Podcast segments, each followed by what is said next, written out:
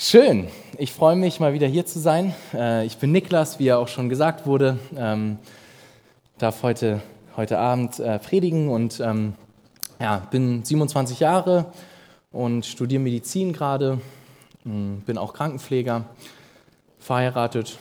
Das vielleicht soweit erstmal zu mir. Und ähm, ja, am Anfang würde ich, glaube ich, gern erstmal beten.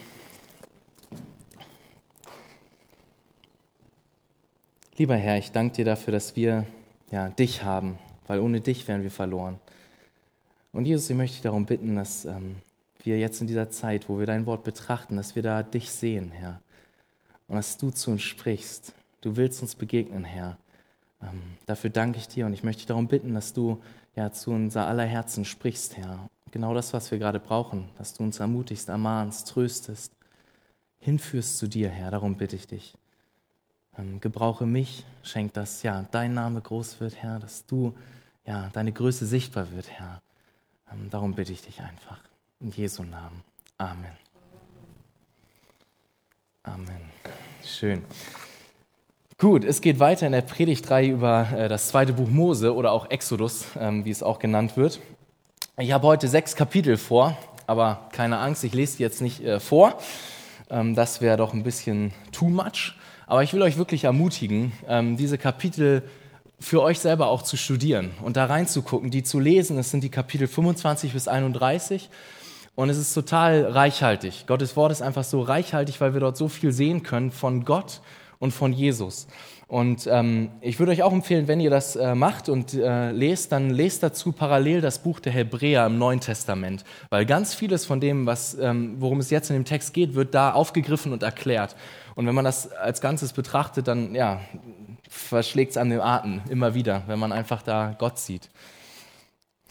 Und ähm, trotzdem ist, denke ich, wichtig, dass wir einen Überblick und einen roten Faden ähm, behalten und nicht verlieren im Moment. Wir sind gerade im Buch Exodus. Wir haben äh, ja, lange Zeit durch die zehn Gebote gepredigt und dann ging es weiter. Letzte Woche hat Johann ähm, äh, gepredigt und ähm, jetzt sind, wie gesagt, die Kapitel 25 bis 31 dran. Und ich habe gedacht, damit wir diesen roten Faden nicht verlieren, ähm, habe ich euch als erstes ein Video mitgebracht. Ähm, ja, das wollen wir uns jetzt erstmal anschauen.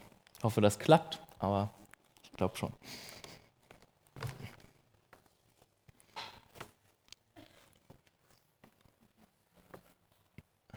Israeliten befreit hat. Gott trat dem Pharao entgegen, besiegte ihn und ermöglichte durch das Blut des Passalames einen Weg heraus aus dem Land. Dann befreite Gott sein Volk, indem er es durch das große Meer führte und schließlich in die Wüste brachte, wo sie überraschenderweise jammerten und meckerten. Die zweite Hälfte des Buches beginnt nun damit, dass Mose Israel zum Fuß des Berges Sinai führt. Hier lädt Gott das Volk Israel zu einer Bundesbeziehung ein. Und damit kommen wir an einen weiteren Schlüsselmoment der biblischen Geschichte. Denn hier wird Gottes Versprechen an Abraham wieder aufgegriffen. Zur Erinnerung, im Buch Genesis hatte Gott versprochen, den Segen für alle Nationen auf irgendeine Weise durch Abrahams Familie wiederherzustellen. Hier finden wir nun mehr darüber heraus. Gott sagt, wenn Israel die Bedingungen des Bundes einhält, dann werden sie so von Gottes Geboten, seiner Gerechtigkeit und Lehre geprägt sein, dass sie ein Königreich von Priestern werden also als seine Repräsentanten allen anderen Nationen zeigen, wie Gott wirklich ist. Das Volk Israel nahm dieses Angebot begeistert an. Und so erscheint Gottes Gegenwart auf dem Gipfel des Berges Sinai in der Form von Wolken, Blitzen und Donnern. Mose steigt als ihr Repräsentant nach oben und Gott beginnt mit den grundlegenden Vereinbarungen des Bundes, den berühmten zehn Geboten. Sie sind so etwas wie die grundlegenden Vereinbarungen des Vertrags, also wie die Beziehung der Israeliten mit Gott grundsätzlich aussieht. Danach finden wir eine weitere Sammlung von Geboten, die die zehn Gebote genauer erklären und konkretisieren. Das sind Gesetze über die Anbetung in Israel, die soziale Gerechtigkeit, wie Israel zusammenleben soll. All das soll Israel zu einer Nation machen, die von Gerechtigkeit und Großzügigkeit geprägt ist und sich gerade darin von anderen Nationen unterscheidet. Mose schreibt all diese Gesetze auf und bringt sie nach unten zum Volk. Das Volk stimmt erneut begeistert zu diesem Bund mit Gott zu. Nachdem sie das getan haben, geht Gott in der Beziehung den nächsten Schritt. Gott sagt Mose, dass er mit seiner heiligen, göttlichen und guten Gegenwart mitten im Volk Israel wohnen möchte, was einen weiteren Aspekt von Gottes Bundesversprechen zeigt. Es war dieser Zugang zu Gottes Gegenwart, den wir nach unserer Rebellion im Garten verloren hatten. Aber jetzt ist durch Abrahams Familie der Zugang zu Gottes Gegenwart wieder offen. Durch diese Bundesbeziehung als erstes für Israel und dann eines Tages irgendwie auch für alle anderen Nationen. Dann folgen sieben Kapitel mit detaillierten Bauplänen für dieses heilige Zelt, das Stiftshütte genannt wird. Es gibt da den Vorhof mit einem Altar und dann im Zentrum steht ein Zelt mit einem Vorraum und einem inneren Raum. In diesem inneren Raum, der das Allerheiligste genannt wird, steht eine goldene Truhe, die Bundeslade. Oben auf der Truhe sind Engelswesen angebracht. Die Bundeslade ist das Zentrum von Gottes Gegenwart. Es gibt viele Details in diesen Kapiteln und jedes Detail hat auf irgendeine Weise symbolische Bedeutung. All die Blumen, die Engel, das Gold und die Edelsteine, all das erinnert an den Garten Eden, den Ort, wo Gott und Mensch eine enge Beziehung hatten. Die Stiftshütte ist sozusagen ein tragbarer Garten Eden. Es ist der Ort, an dem Gott und Israel gemeinsam in Frieden leben können. Zumindest theoretisch, denn gerade da läuft etwas ganz gewaltig schief. Israel bricht den Bund. Während Mose oben auf dem Berg die Baupläne für die Stiftshütte erhält, verlieren die Israeliten unten im Lager die Geduld. Und so bitten sie Moses Bruder Aaron, ein goldenes Kalb als Götzenbild für sie zu machen, das sie als ihren Gott, der sie aus der ägyptischen Sklaverei befreit hat, anbeten können. Also Gottes Gegenwart ist direkt dort, auf der Spitze des Berges. Sie können sie sehen, aber sie stehen hier unten und brechen die ersten beiden Gebote, denen sie gerade noch zugestimmt hatten. Keine anderen Götter, keine Götzenbilder. Was jetzt folgt, ist super wichtig. Gott weiß, was unten passiert. Er fordert Mose zuerst auf, seinen Zorn und Schmerz zu teilen. Danach sagt Gott ihm, dass er nun das ganze Volk Israel auslöschen möchte. Aber Mose tritt für Israel ein und beruft sich auf Gottes Charakter. Als erstes erinnert Mose daran, dass Israel zu vernichten bedeuten würde, mit dem Bundesversprechen an Abraham einen Schritt zurück zu machen. Und dann beruft sich Mose auf Gottes Ruf bei den anderen Völkern. Was würden Sie denken, wenn Sie sehen, dass du dein eigenes Volk vernichtest? Und Gott akzeptiert Moses Fürbitte und gibt nach. Auch wenn Gott Gericht über die bringt, die den Götzendienst angezettelt haben, vergibt er dem Volk als Ganzem und verspricht, seinen Bund zu erneuern. Und genau an diesem Punkt der Geschichte beschreibt Mose zum ersten Mal Gottes eigenen Charakter. Er sagt, der Herr ist barmherzig und gnädig. Er wird langsam zornig und steht voller Treue zu seinem Bund. Er vergibt Sünde, aber lässt den Bösen nicht ungestraft. Wir haben hier diese Spannung. Gott ist voller Gnade, aber als guter Gott muss er sich auch um das Böse kümmern. Darüber hinaus bleibt Gott aber seinem Versprechen treu, auch wenn er weiß, dass er sich an ein Volk bindet, das völlig untreu ist. Nachdem Gott also den Bund mit Israel erneuern musste, beauftragt er nun Mose mit dem Bau der Stiftshütte zu beginnen. Und wieder finden wir fünf lange Kapitel, die detailliert den Aufbau der Stiftshütte beschreiben. All das endet dann im letzten Kapitel, als die Stiftshütte endlich fertiggestellt ist. Gottes herrliche, göttliche Gegenwart kommt und schwebt über dem Zelt. Die Hoffnung ist groß. Mose geht deshalb direkt los und versucht in das Zelt hineinzugehen, aber er kann es nicht. Er kann nicht ins Zelt hineingehen. Und damit endet das Buch. Das ist schon eine Überraschung, aber dann auch wieder nicht, wenn man drüber nachdenkt. Du kannst jetzt sehen, wie sehr Israels Sünde die Beziehung mit Gott beschädigt hat. Und das auf mehr Arten und Weisen, als ihnen bewusst war. Erinnern wir uns, das Buch begann mit der Unterdrückung der Israeliten durch den Pharao. Damit standen Gottes Bundesversprechen auf dem Spiel. Jetzt am Ende des Buchs ist aber Israel sein eigener größter Feind. Ihre eigene Sünde wird zur Gefahr für die Zukunft des Bundes. Die Frage hier am Ende ist also, wie wird der nun gegenwärtige Gott diese Spannung zwischen seiner Heiligkeit und Güte und seinem sündigen und korrupten Bundesvolk lösen? Die Lösung für dieses Problem entdecken wir dann im nächsten Buch. Aber das ist es erstmal, worum es im Buch Exodus geht.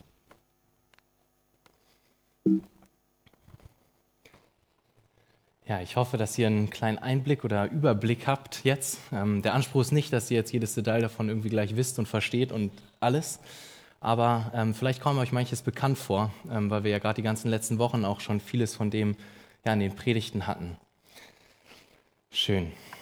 Dann geht es jetzt, also nachdem Johann letzte Woche über ähm, Kapitel 24 gepredigt hat, um 25 bis 31. Letztes Mal, also letztendlich geht es in diesen beiden Abschnitten um die gleiche Szene, aber letztes Mal ging es sozusagen um die Handlung, wie bei so einem Comic oder so. Letztes Mal haben wir uns die Bilder angeguckt und heute geht es sozusagen um die Sprechblase Gottes, was sozusagen der Inhalt des Ganzen, was Gott sagt. Ähm, das sozusagen nochmal zur Einordnung. Und in der Zeit, die wir jetzt miteinander noch haben, ähm, werde ich, auch wenn manche schon vorkam, und anschließend habe ich noch drei Punkte mitgebracht, die ich dann aber äh, nenne. Also wie schon erwähnt, die Stiftshütte ist ein großes Zelt. Gott beschreibt äh, den Aufbau dann detailliert und, ähm, und sagt also Mose, wie er das Zelt genau zu bauen hat. Mm, doch erstmal geht es damit los, dass Mose eine freiwillige Gabe vom Volk einsammeln soll. Die sollen ganz viele wertvolle Materialien sammeln und, ähm, und äh, ja, Geld und so, aber es war alles freiwillig. Also ne, steht dort dann äh, im zweiten Vers unseres äh, Kapitels. Also äh, genau, schlagt gern mit auf. Äh, ich verweise immer mal wieder ähm, dahin. Exodus 25. Äh, und dort heißt es dann im, ähm, im zweiten Vers, dass Mose diese Gabe einsammeln soll von jedem, dessen Herz ihn antreibt. Und hier fand ich schon gleich ganz spannend mal am Anfang, dass wir etwas sehen, was sich auch durch die Bibel durchzieht, nämlich dass Gott es nicht so sehr darauf ankommt, dass wir irgendwie Dinge für ihn tun oder dass unser Verhalten äußerlich irgendwie übereinstimmt, ähm, sondern dass es Gott um unser Herz gibt und geht und er will, dass unser Herz dahinter steht. Und etwas später, in Vers 8, ähm, kommt zum ersten Mal äh, der Schlüsselvers vor, worum es Gott mit dieser Stiftshütte, mit diesem Heiligtum, wie es auch genannt wird, ähm, geht. Und zwar steht dort, und sie sollen mir ein Heiligtum machen, damit ich in ihrer Mitte wohne. Also das war sozusagen Gottes Absicht mit der Stiftshütte. Gott wollte unter seinem Volk wohnen. Gott wollte seinem Volk begegnen. Und wir sehen hier Gottes Herzschlag, der sich ja wie so ein roter Faden durch, das, durch diese Kapitel zieht, aber auch durch die ganze Bibel, wie wir auch noch gleich sehen werden. Nämlich, dass Gott ähm, seinem Volk, den Menschen auch begegnen möchte. Und damit wir das äh, alles noch mal ein bisschen besser äh, vor Augen haben, äh, habe ich euch mal den Grundriss mitgebracht. Den können wir jetzt einmal, ich hoffe, dass das erkennbar ist. Naja, es ist relativ dunkel, aber vielleicht könnt ihr das trotzdem erkennen. Ich hoffe.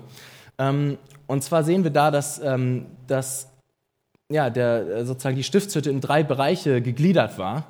Ähm, das ist da sozusagen ganz oben beschrieben. Einmal das Allerheiligste, das war, sag ich mal, dieser ganz helle weiße Bereich. Dann davor das Heiligtum, sozusagen dieses äh, Vorzelt. Und dann der ganze Vorhof, das war sozusagen der ganze Rest, also wo dann da unten auch äh, das Bronzebecken steht oder der Brandopferaltar, äh, was ich gleich auch noch, wozu ich gleich auch noch was sagen werde. Mhm. Aber Zuallererst fängt Gott an, äh, Mose zu sagen, dass er eine Bundeslade bauen soll. Das äh, ist auch da oben, ihr seht das äh, jeweils im Hintergrund. Und, ähm, und zwar war das eine Art von Kasten, ähm, die innen und außen vollkommen mit Gold überzogen war. Und ähm, ja, da sollte ähm, Mose dann die zehn Gebote reinpacken, die er ja bekommen hatte von Gott, auf, ähm, auf so steinerne Tafeln geschrieben.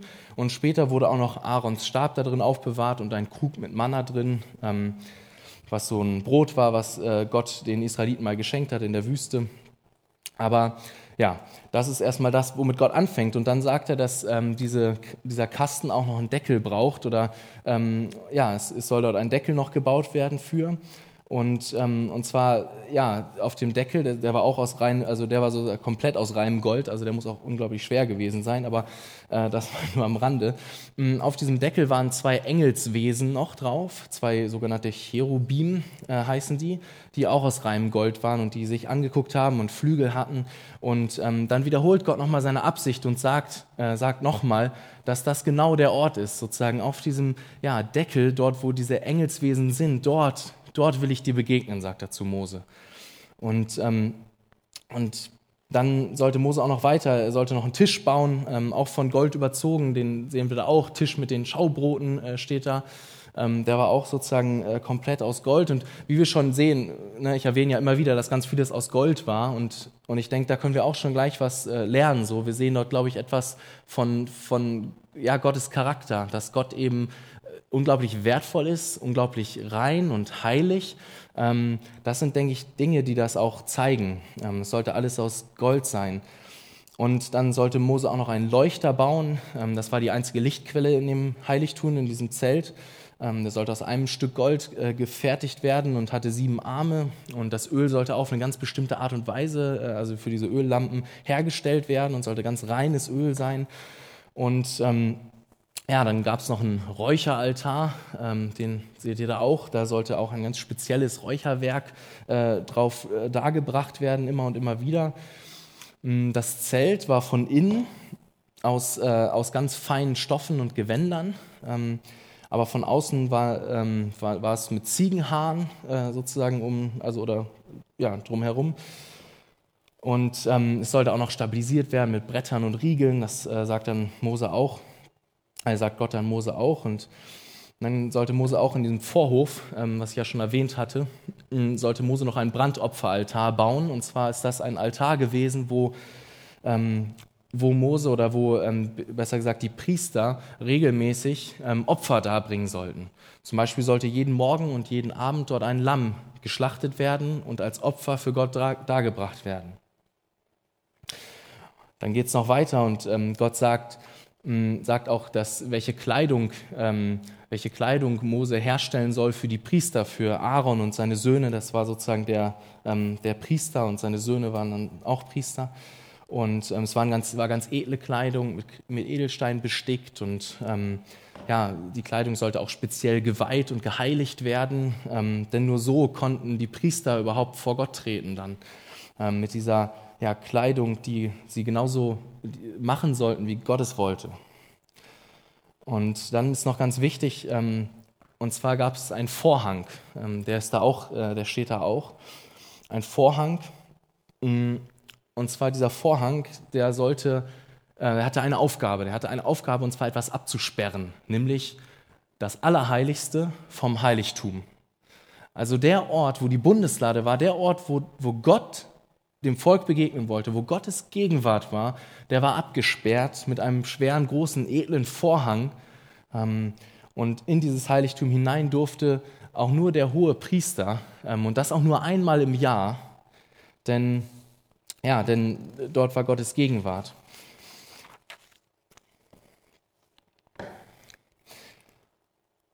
Und das Allerheiligste, was auch äh, wörtlich eigentlich das Heilige der Heiligkeiten äh, genannt wird, ähm, war halt, wie gesagt, dieser Ort, wo Gott war. Und, und deswegen ist es auch der Ort, also Gott ist auch ähm, der, der diesen Ort eben heilig macht.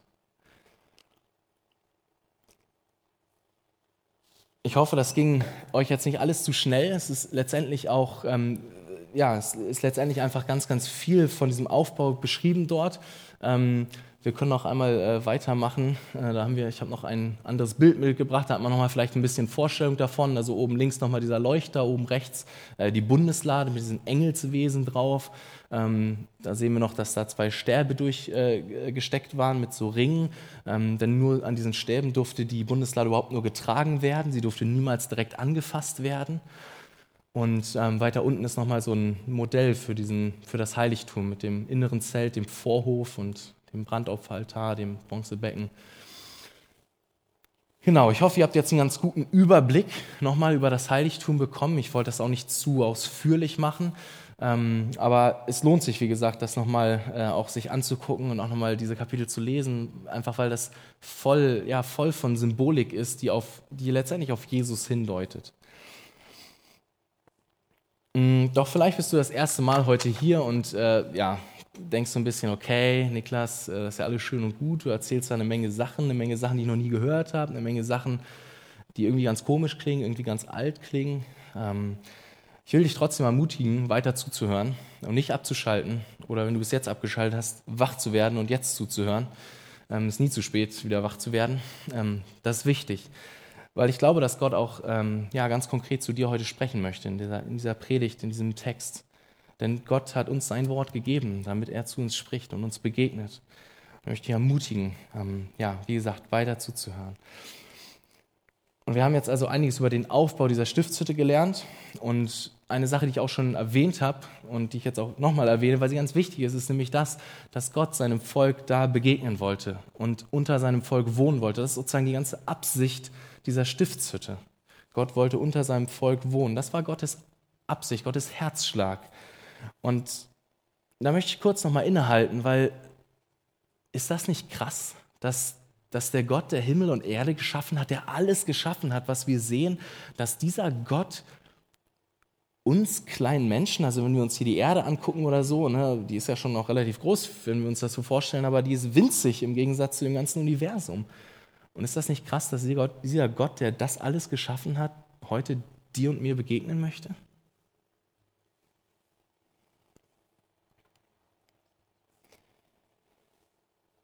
Doch wie ich eben schon erwähnt habe, ist das nicht ganz so einfach. Selbst der hohe Priester, der diese ganz spezielle Kleidung tragen musste, durfte nur in Gottes Gegenwart einmal im Jahr. Wir sehen dort, das ist irgendwie nicht ganz so einfach. Die konnten nicht einfach alle reinspazieren ähm, in Gottes Gegenwart. Und wir haben es ja auch in dem, äh, in dem Video gerade gesehen am Ende. Mose konnte auch nicht einfach rein. Also das, das scheint ja irgendwie nicht so eine ganz einfache Sache zu sein. Und um das zu verstehen, müssen wir noch mal einen Schritt zurückgehen. Wir müssen nämlich verstehen, ähm, wer wir sind und wer Gott ist. Und ja, letztendlich ist es so einfach. Wir müssen verstehen, dass Gott Gott ist und wir Menschen sind. Ähm, Gott ist nämlich Gott. Er ist gerecht, er ist perfekt, er ist heilig, er ist ohne Sünde, er ist ohne irgendwas Falsches, niemals ungerecht. Doch wir sind so anders, wir sind ungerecht, wir sind unliebevoll, wir sind nicht lieb mit unserem Nächsten und wir wollen auch von Gott manchmal nichts wissen. Wir wollen nicht, dass er Gott in unserem Leben ist, alles bestimmt, den Platz in unserem Leben hat, der ihm eigentlich gebührt als Gott, der uns auch geschaffen hat. Das wollen wir nicht. Und die Bibel nennt all das Sünde. Das ist ein wichtiges Wort. Sünde ist letztendlich das, das, was uns von Gott trennt. Also sehen wir hier, Gott und wir passen irgendwie überhaupt nicht zusammen und deswegen können wir auch nicht einfach zu Gott kommen. Das ist so wie mit Feuer und Wasser. Das geht auch nicht zusammen. So entweder du hast Feuer oder du hast Wasser ganz viel. Du kannst nicht beides gleichzeitig haben. Es gibt kein Feuer, was im Wasser brennt. Das ist vielleicht ein Bild, um das zu verstehen. Es geht nicht beides. Ähm, und das liegt daran, dass Gott eben, ja, wie ich schon gesagt habe, perfekt ist. Die Bibel nennt das heilig ist. Ein Vergleich, der vielleicht im ersten Moment ein bisschen lustig ist, aber ich habe gedacht, ich äh, bringe ihn trotzdem. Wenn Gott Fußball spielen würde, was meint ihr, wo würde er spielen? Er würde nicht in der Champions League mit den Besten spielen, er würde in einer völlig eigenen Liga spielen, weil er mit überhaupt nichts Menschlichem zu vergleichen ist. Er ist völlig anders als wir. Völlig anders als wir.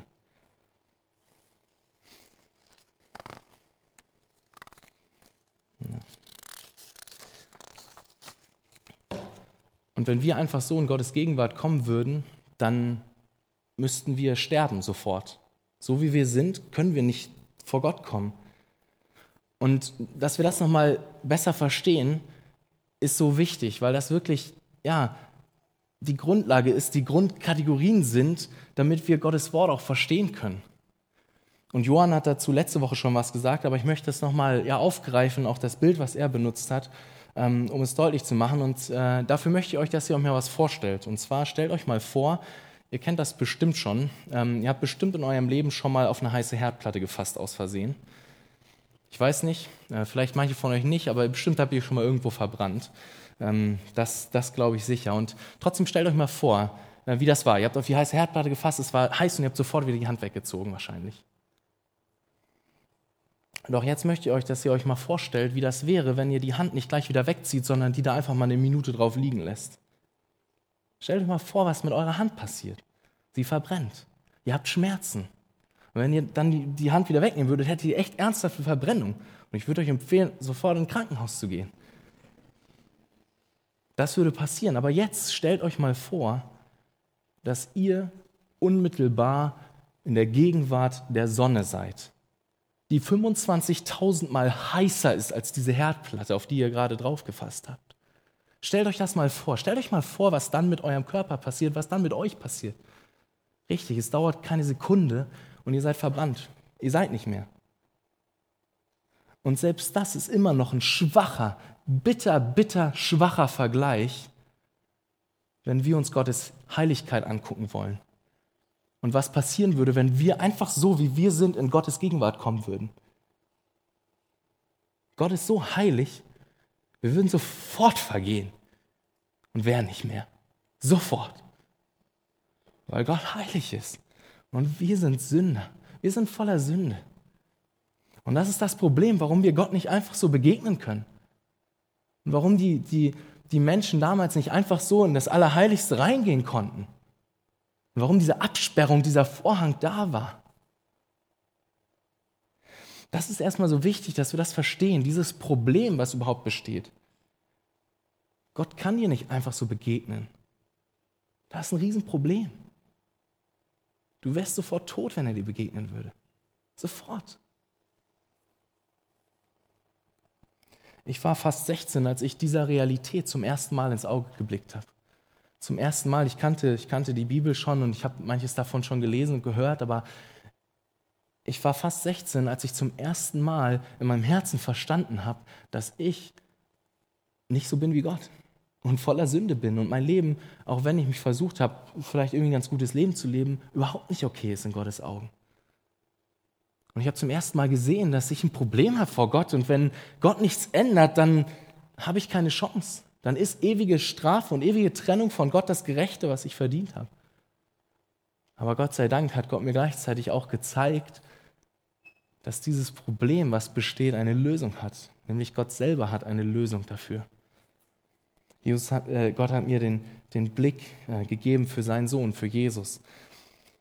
Und deswegen möchte ich, dass wir uns jetzt ähm, in der verbleibenden Zeit ähm, diese Punkte äh, anschauen. Und zwar, ähm, wir können noch mal einmal hier weitermachen. Ich glaube, da habe ich auch so eine Gliederung mitgebracht. Das äh, soll euch helfen. Die bleibt auch die ganze Zeit jetzt einfach stehen.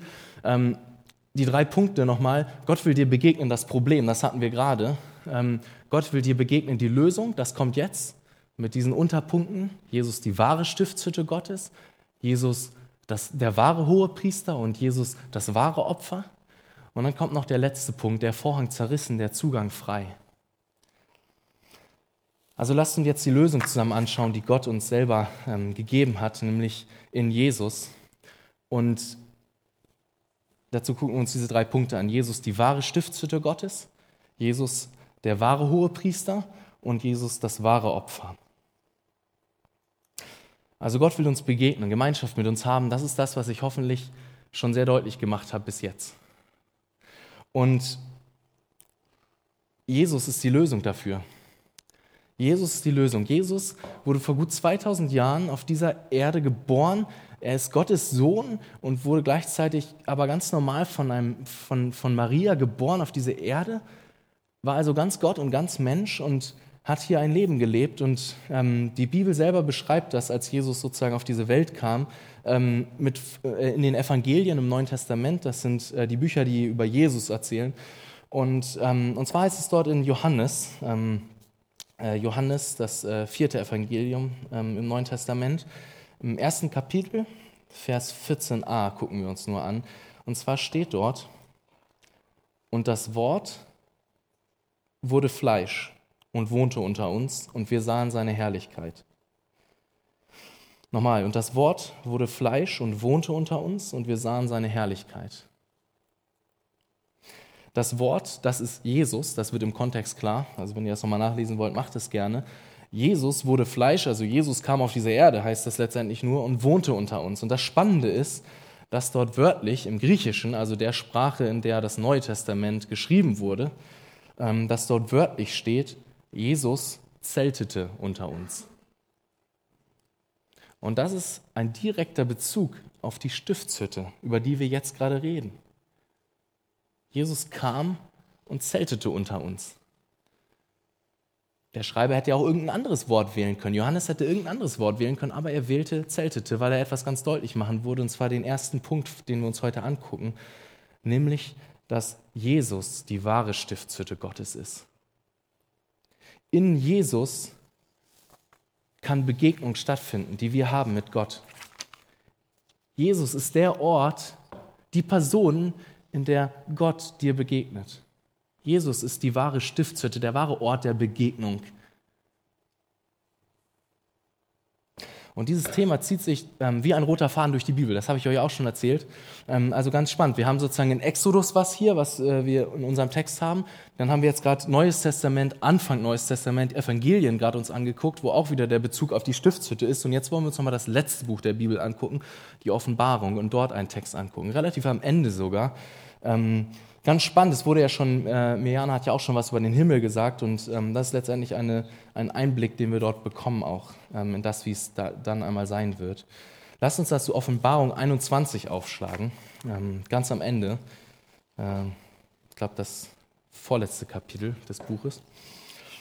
Mhm. Ganz am Ende, und zwar Offenbarung 21, 1 bis 4.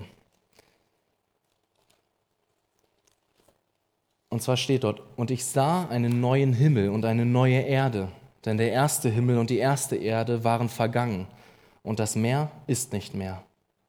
Und ich sah die heilige Stadt, das neue Jerusalem, aus dem Himmel von Gott herabkommen, bereitet wie eine für ihren Mann geschmückte Braut. Und ich hörte eine laute Stimme vom Thron her sagen, siehe, das Zelt Gottes bei den Menschen. Und er wird bei ihnen wohnen, und sie werden sein Volk sein. Und Gott selbst wird bei ihnen sein, ihr Gott. Und er wird jede Träne von ihren Augen abwischen, und der Tod wird nicht mehr sein, noch Trauer, noch Geschrei, noch Schmerz wird mehr sein, denn das Erste ist vergangen. Das ist ein Einblick in das, wie es einmal sein wird im Himmel. Ähm, das ist ein sehr packender Text, finde ich. Und ich finde, wir neigen schnell dazu, ähm, Vers 4 uns anzugucken also den letzten Vers, den ich gelesen habe, nämlich, dass Gott äh, die Tränen einmal abwischen wird von unserem Auge und dass kein Leid mehr geben wird, kein Schmerz, kein Geschrei. Ähm, und das ist auch okay, dass wir den Vers sehen und uns darüber freuen, weil, versteht mich nicht falsch, das ist total gut, dass wir uns darüber freuen. Und trotzdem will ich dir die Frage stellen heute Abend, worauf freust du dich am meisten, wenn du an den Himmel denkst? Freust du dich am meisten, dass dein Schmerz hier auf Erden endlich vorbei ist, dass Tod nicht mehr ist? Freust du dich am meisten, dass du nicht mehr leiden musst unter dem Gespött deiner Klassenkameraden oder Kollegen? Dass du nicht mehr leiden musst unter ja, den Folgen der Sünde in dieser Welt? Oder freust du dich über das, was auch Johannes hier, der die Offenbarung geschrieben hat, herausstellt? Und zwar in Vers 3 sagt er, in Vers 3 steht. Ah, jetzt muss ich aber mal kurz gucken. Ja, siehe, das Zelt Gottes bei den Menschen. Er sagt dort, siehe, hey, schaut mal her, hey, guckt. Das ist also das, worauf Johannes unser Augenmerk lenken will. Das ist das Besondere am Himmel. Das Zelt Gottes bei den Menschen. Gott selbst wird bei ihnen sein, ihr Gott. Das ist das, worauf Johannes unser Augenmerk lenkt. Und ich möchte dir an dieser Stelle die Frage stellen, weil das sehr, sehr wichtig ist. Worauf freust du dich am meisten? Warum willst du in den Himmel? Willst du in den Himmel, damit dein Leiden hier aufhört, oder willst du in den Himmel wegen Jesus? Das ist eine super wichtige Frage. Ich möchte dich da herausfordern, dein Herz zu prüfen, denn wenn du nicht merkst, dass du dich auf den Himmel freust, weil Gott da ist, sondern du nur merkst, dass du den Himmel nur möchtest, weil dann dein Leid aufhört, dann will ich dich ernsthaft warnen. Denn dann kann es sein, dass du niemals dort sein, sein wirst.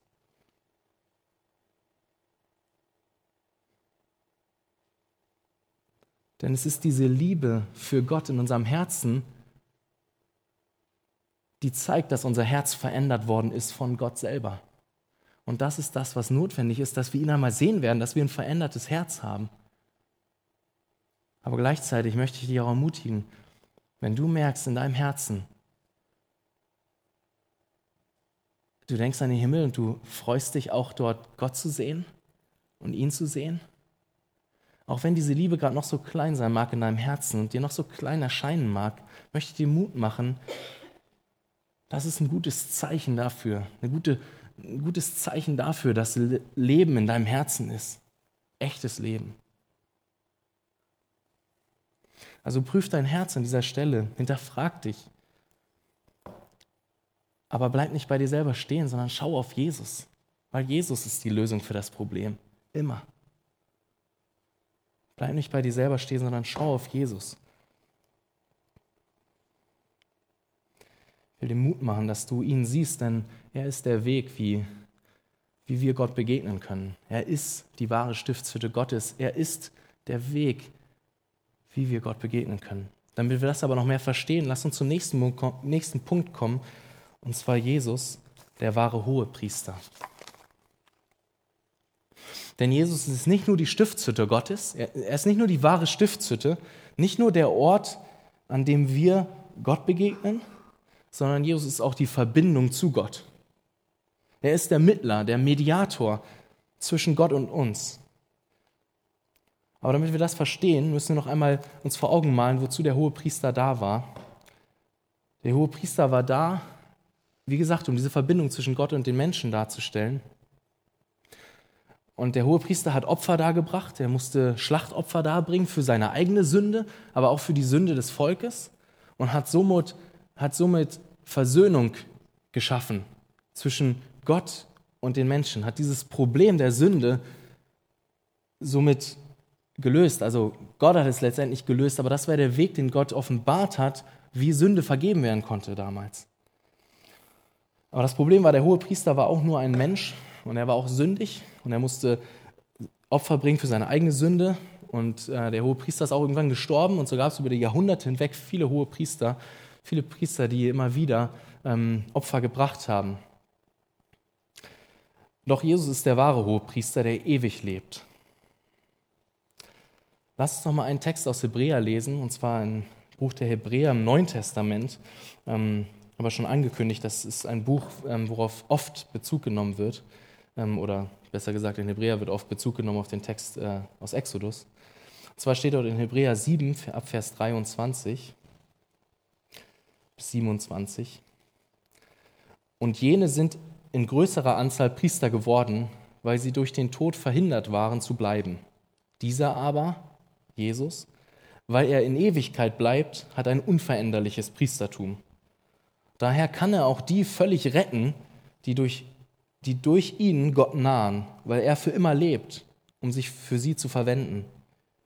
Denn ein solcher Hohepriester geziemte sich auch für uns, heilig, sündlos, unbefleckt, abgesondert von den Sündern und höher als die Himmel geworden, der nicht Tag für Tag nötig hat, wie die Hohepriester, zuerst für die eigenen Sünden Schlachtopfer darzubringen, dann für die des Volkes. Denn dies hat er ein für alle Mal getan, als er sich selbst dargebracht hat. Ein vielleicht ein bisschen komplizierter Text auf den ersten Blick, aber lass mich kurz erklären, worum es geht. Es geht darum in Vers 23, dass Gott, äh, dass Jesus ein ganz anderer Priester war, als alle anderen Priester waren. Jesus lebt in Ewigkeit. Das heißt, er ist nicht gestorben, er muss, es muss nicht noch einer kommen, sondern Jesus ist sozusagen der perfekte, der wahre hohe Priester. Und deswegen heißt es dann, deswegen kann Jesus, der wahre hohe Priester, uns auch völlig retten, weil er ewig lebt. Jesus vermag uns völlig zu retten. Gott ist sozusagen, Jesus ist, wie es in dem einen Lied heißt, ich weiß nicht, ob ihr das kennt, mighty to save. Er ist wirklich mächtig zu erretten.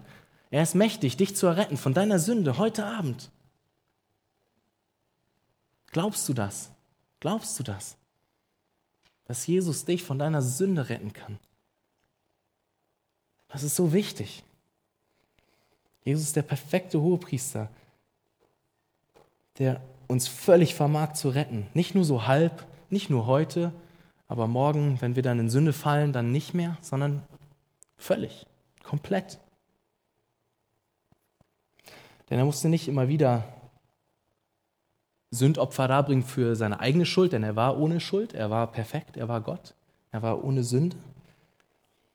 Ähm, und er kann uns auch zu Gott bringen, indem er nicht nur der wahre Hohepriester ist, sondern wie es am Ende des Textes heißt, indem er sich selbst dargebracht hat als ein Opfer. Er hat dies ein für alle Mal getan, als er sich selbst dargebracht hat. Und das leitet uns zum nächsten Punkt über der Lösung, der letzte Punkt der Lösung, Jesus das wahre Opfer. Er hat sich selber dargebracht als Opfer. Wir haben jetzt also gerade gehört, dass sich Jesus als Opfer dargebracht hat, aber die Frage ist, warum musste ein Opfer her? Warum? Richtig, wegen unserer Sünde. Vielleicht hast du das bis jetzt schon verstanden. Wegen unserer Sünde musste ein Opfer her. Unserer Schuld vor Gott. Wir brauchen Vergebung für das, was wir falsch gemacht haben. In Hebräer 9, Vers 22 heißt es zum Beispiel, ohne Blutvergießen gibt es keine Vergebung. Warum ist das so? Weil unsere Schuld so ein Problem ist vor Gott. Gott kann nicht einfach so sagen, ah, okay, gucke ich, halt, guck ich halt nicht hin, kehre ich halt unter den Teppich. Das geht nicht. Gott ist gerecht. Wenn Gott das einfach so machen würde, wäre er nicht mehr gerecht. Dann wäre er zwar vielleicht liebevoll, aber er wäre nicht gerecht. Und so einen Gott willst du auch nicht haben. Aber Gott ist beides. Er ist gerecht und er ist voller Liebe und so hat er einen Weg geschaffen, Ein Weg, der hier deutlich wird, wenn wir uns den Punkt angucken, dass Jesus das wahre Opfer geworden ist. Es musste also Blut vergossen werden, damit Vergebung und Versöhnung möglich ist. Aber wenn wir uns noch eine Stelle in Hebräer vor Augen führen, und zwar im 10. Kapitel, Vers 11, dann steht da auch, und jeder Priester steht täglich da, verrichtet den Dienst, also Opfer darbringen, steht ja auch da dann, und bringt oft dieselben Schlachtopfer dar. Und dann steht da aber dieser Vers, die niemals Sünden wegnehmen können. Also die Schlachtopfer können keine Sünden vergeben. Sie können Sünden niemals wegnehmen, steht da. Denn wie auch, wie sollte denn ein, ein Tieropfer, wie sollte denn ein geschlachtetes Lamm irgendwie eine Sühnung sein für unsere Sünde? Angemessen. Denn wir sind es ja auch, die, die die Fehler gemacht haben. Aber schon hier sehen wir etwas, dass schon damals die Tieropfer waren eine Vorausschattung auf Jesus hin. Die Tieropfer damals waren so ein, wie ein Wegweiser zu Jesus hin. Sie waren eine Vorausschattung auf Jesus hin, der nämlich das perfekte, wahre Opfer geworden ist, der sich selbst hingegeben hat. Jesus lebte das perfekte Leben ohne Sünde, was du und ich hätten leben sollen. Denn das ist Gottes Anspruch. Und er starb am Ende seines Lebens den grausamen Tod am Kreuz. Deswegen hängt dieses Symbol da, weil wir uns das daran erinnert. Er starb am Ende seines Lebens den grausamen Tod am Kreuz, den eigentlich du und ich hätten sterben müssen. Denn wir sind die, die die Sünden begangen haben. Jesus hat nie was falsch gemacht in seinem Leben, nie. Aber wir sind die, die gesündigt haben. Und wir hätten dort eigentlich hängen sollen am Kreuz. Aber Jesus hing da. Jesus ist das perfekte Opfer geworden. Jesus wurde an dieses Kreuz genagelt. Jesus wurde verspottet vorher und auch am Kreuz noch und er wurde gefoltert, gequält und nach stundenlanger Qual sich immer wieder aufraffend an diesem Kreuz, um wieder den nächsten Atemzug zu machen, ist er dort jämmerlich erstickt. Das ist das perfekte Opfer. Das ist der Weg. Das ist der Weg, wie du Gott begegnen kannst. Weil Jesus sein Leben für dich an diesem Kreuz gegeben hat an dem Kreuz, was vor 2000 Jahren außerhalb von Jerusalem auf dem Hügel Golgatha stand. Dort wurde Jesus hingerichtet. Gott, dort goss Gott den kompletten Zorn auf seinen eigenen Sohn aus. Gott ist zornig, weil er gerecht ist. Zornig, weil wir uns auflehnen gegen ihn, weil wir sündigen. Aber Gott hat seinen kompletten Zorn auf Jesus ausgegossen damals damit du und ich heute nicht ein Tropfen mehr davon zu schmecken bekommen, von Gottes Zorn, von Gottes furchtbarem Zorn. Gott hat alles auf seinen Sohn ausgegossen. Er ist das perfekte Opfer geworden. Und so will ich dich an dieser Stelle fragen, glaubst du daran? Glaubst du daran? Glaubst du daran, dass dieser Jesus an deiner Stelle dort am Kreuz hing vor 2000 Jahren und sein Leben an deiner Stelle gegeben hat und den Tod gestorben ist, den eigentlich du hättest sterben müssen. Glaubst du das? Glaubst du das, dass Jesus das wahre Opfer ähm, geworden ist vor 2000 Jahren am Kreuz und sein Leben für dich gegeben hat? Und ich bitte dich sehr, ich bitte dich, dass du diese Frage nicht leichtfertig abtust. Dass du nicht leichtfertig sagst, ach, okay, das war vor 2000 Jahren, was redet der da? Ach, dass du das bitte nicht tust. Ich bitte dich darum, denn das ist die einzig und entscheidende Frage. Das ist der einzig entscheidende Punkt, wie wir auch schon gehört haben, der einzig entscheidende Punkt, der über deine Ewigkeit entscheidet. Der darüber entscheidet, wo du einmal deine Ewigkeit verbringen wirst. Und ich will dir und ich will, ich will ganz klar mit dir sein. Ich will ganz klar mit dir sein. Wenn du sagst, ja, das ist alles schön und gut, aber ich glaube das nicht, ich kann das nicht glauben, ich will das nicht glauben, ich will nicht, dass Gott Herr in meinem Leben ist und ich kann das nicht glauben, dass ich ein Problem habe vor Gott, eigentlich lebe ich mein Leben ganz gut, dann will ich ganz klar mit dir sein heute Abend. Ich will dir sagen, und ich kann dir das sagen, weil die Bibel das so klar sagt, und ich kann es dir sagen mit der Autorität von diesem Buch, was Gott selber geschrieben hat. Dann, wenn du daran nicht glaubst, wenn du nicht an Jesus glaubst, für deine Rettung, dann wird deine Zukunft grausam sein. Wenn du einmal gestorben bist, dann wirst du ewige Trennung von Gott erleben. Ewige Strafe für deine eigene Sünde. Denn entweder glaubst du an Jesus und dann ist deine Sünde an diesem Kreuz und weg von dir, oder du glaubst nicht an diesen Jesus und dann wirst du für deine Sünde bezahlen. Ewig, in ewiger Trennung von Gott. Das ist das, was die Bibel Hölle nennt. Ich möchte da ganz ernst mit dir reden heute Abend, denn das ist die entscheidende, alles entscheidende Frage in diesem Leben. All die Dinge, die dir wichtig sind, die sind ein Witz dagegen. Wirklich. All das Geld, all dein Job, all dein Ansehen, all deine Freunde, Liebe, alles. Ist völlig egal. Völlig egal im Gegensatz zu dieser Frage. Ob Jesus auch für dich das perfekte Opfer geworden ist. Ob du das annehmen kannst und glauben kannst.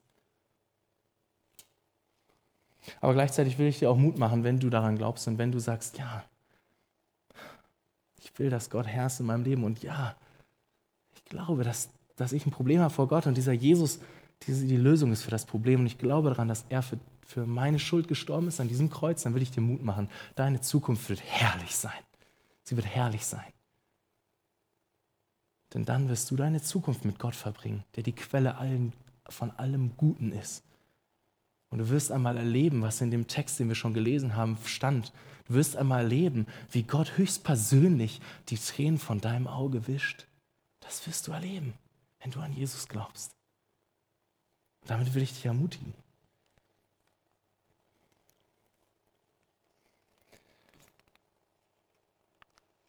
Und so möchte ich jetzt im letzten Punkt, zum Schluss der Predigt, nochmal auf einen ähm, Punkt zurückkommen, ähm, der Stiftshütte. Und zwar, da steht schon, der Vorhang. Der Vorhang ist zerrissen, der Zugang frei. Erinnert ihr euch noch, was das Heilige vom Allerheiligsten getrennt hat? Nämlich der Vorhang. Dieser schwere Vorhang, die Absperrung in Gottes Gegenwart. Doch vielleicht wissen manche von euch, was auch passiert ist, als Jesus am Kreuz gestorben ist. Als Jesus am Kreuz starb, ist etwas mit diesem Vorhang passiert. Und zwar ist er zerrissen in zwei. Als Jesus am Kreuz starb, ist dieser Vorhang zerrissen. Der Weg in Gottes Gegenwart ist frei. Der Zugang zu Gott ist frei. Und zwar ein für alle Mal. Es ist nichts, was immer wieder passiert oder so. Es ist, es ist passiert. Als Christus am Kreuz starb, weil er das perfekte Opfer geworden ist, ist der Zugang frei zu Gott. Und wir können voller Gewissheit in seine Gegenwart treten. Und du darfst voller Gewissheit sein heute Abend, wenn du an Jesus glaubst. Du bist in Gottes Gegenwart. Du kannst nichts dazu tun, dass du mehr oder weniger in Gottes Gegenwart kommst. Du bist da. Denn Jesus hat den Weg freigemacht. Der Vorhang ist zerrissen.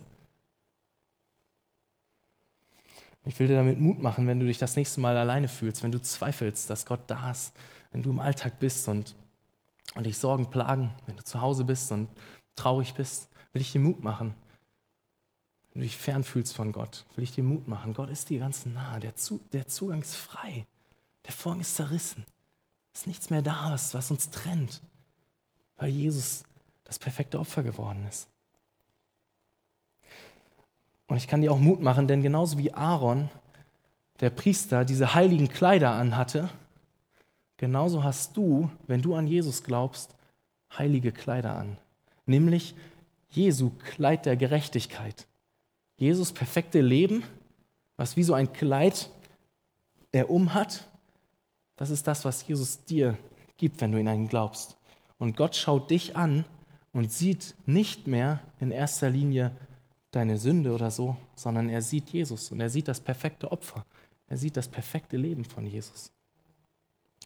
Damit will ich dir Mut machen heute Abend. Der Zugang ist frei in Gottes Gegenwart, ein für alle Mal. Lass uns noch eine Stelle ähm, aus dem Hebräerbrief angucken, und zwar in Hebräer 10. Ähm, dort steht ab Vers 19 bis 22a, steht, da wir nun, Brüder, durch das Blut Jesu Freimütigkeit haben zum Eintritt in das Heiligtum, den er uns eröffnet hat, als einen neuen und lebendigen Weg durch den Vorhang, das ist durch sein Fleisch, und einen großen Hohepriester über das Haus Gottes, so lasst uns hinzutreten mit wahrhaftigem Herzen und in voller Gewissheit des Glaubens. Wir haben Zugang zu Gott. Wir haben Zugang zu Gott. Das ist wirklich das, was, was wir wissen dürfen. Und das ist das, womit ich dich ermutigen möchte, jetzt auch am Ende der Predigt, dass wir wirklich, dass dieser Weg wirklich frei ist.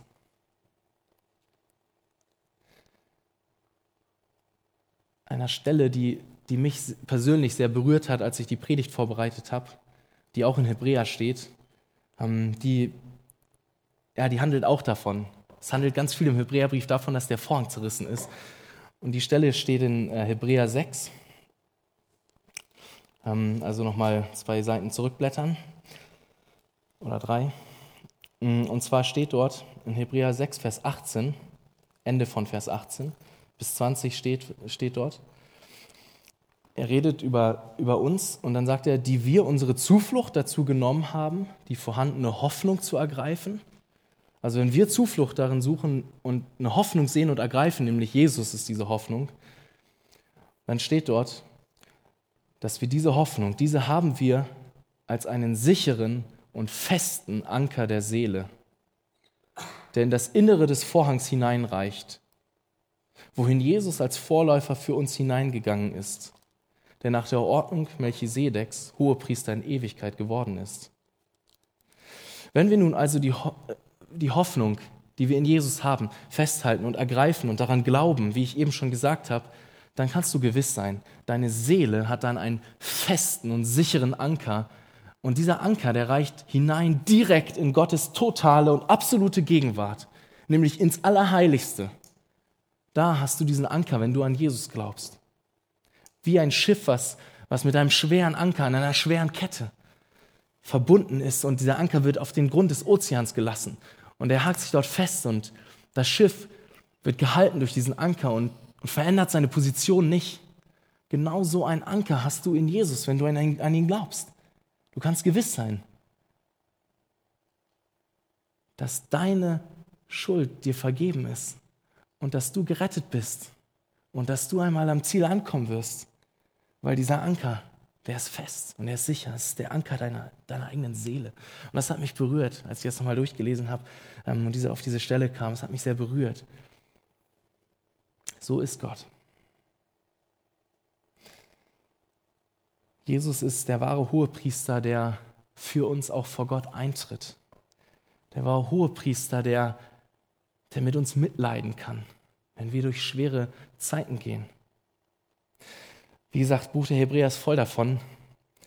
Ich kürze jetzt die, die Stelle ab, aber in Hebräer 4, Vers 15 könnt ihr euch vielleicht notieren, wenn ihr wollt, ähm, geht es auch nochmal um den Hohepriester. Und es, und es steht dort genau das, dass, dass er Mitleid mit uns hat, weil er auch Mensch war. Und er, kann mit, und er leidet mit uns mit, wenn wir durch Schwierigkeiten durchgehen. Und deswegen, weil wir so einen, so einen hohen Priester haben, können wir voller Freimut, voller Mut zu Gott kommen, in Gottes Gegenwart, hinzutreten vor seinen Thron, wie wir es auch in den Liedern gerade gesungen haben. Majestät, du thronst in Herrlichkeit. Das, wir können direkt vor Gott stehen, vor seinem Thron. Und, und, und dann steht dort, wir werden dort Gnade finden, Barmherzigkeit finden und Hilfe, die, die nicht zu spät kommt. Denn Gott kommt spätestens rechtzeitig. Gott kommt spätestens rechtzeitig. Ich kann dir versichern, komm zu Jesus, du wirst dort Hilfe finden. Denn Jesus ist die Lösung. Die Lösung für dein größtes Problem, nämlich deine Sünde, aber auch für viele andere Dinge.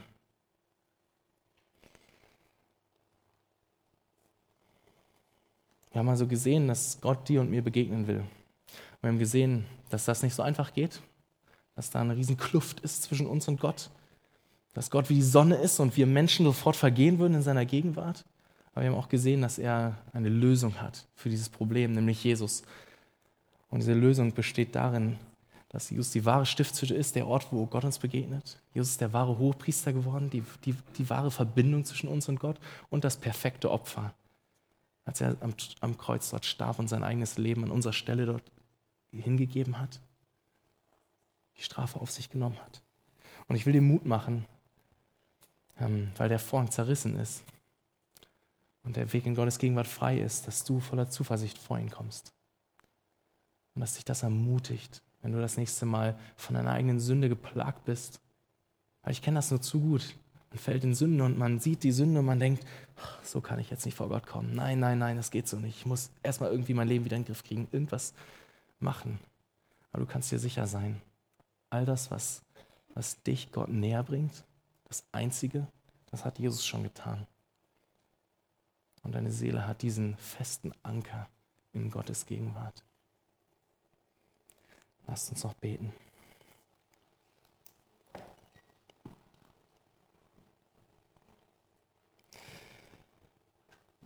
Lieber Herr, ich danke dir so sehr dafür. Ich danke dir so sehr dafür, dass du so ein großer Gott bist. So ein Gott bist, der so heilig ist und so groß ist und gleichzeitig so voller Liebe will. Und danke Gott, dass du Jesus geschickt hast auf diese Welt, dass er vor 2000 Jahren das Leben gelebt hat, dass wir hätten leben sollen, das perfekte Leben und das perfekte Opfer geworden ist am Kreuz, dass er sein Leben dorthin gegeben hat, die Strafe auf sich genommen hat. Jesus, dafür danke ich dir. Ich bitte dich darum, dass du unsere Herzen ermutigst mit diesen Wahrheiten. Ermutigst mit diesen Wahrheiten, dass wir gewiss sind, dass wir einen festen Anker haben für unsere Seele in dir, Jesus, wenn wir an dich glauben. Und ich möchte dich für all die bitten, die, die das noch nicht tun zu dem Zeitpunkt, die noch nicht dir vertrauen. Ich möchte dich so sehr bitten, dass du ihre Herzen neu machst und dass du Leben schenkst. Und dass du dieses Vertrauen schenkst. Jesus, dass doch keiner in diesem Raum ist, der, der sein Leben einmal, sein ewiges Leben einmal in ewiger Trennung von dir erleben muss, Herr.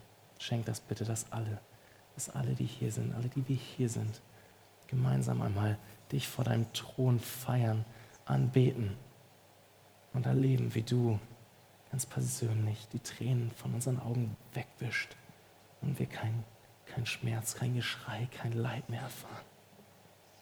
Darum bitte ich dich von Herzen, danke Jesus, dass du der Weg bist. In Jesu Namen. Amen.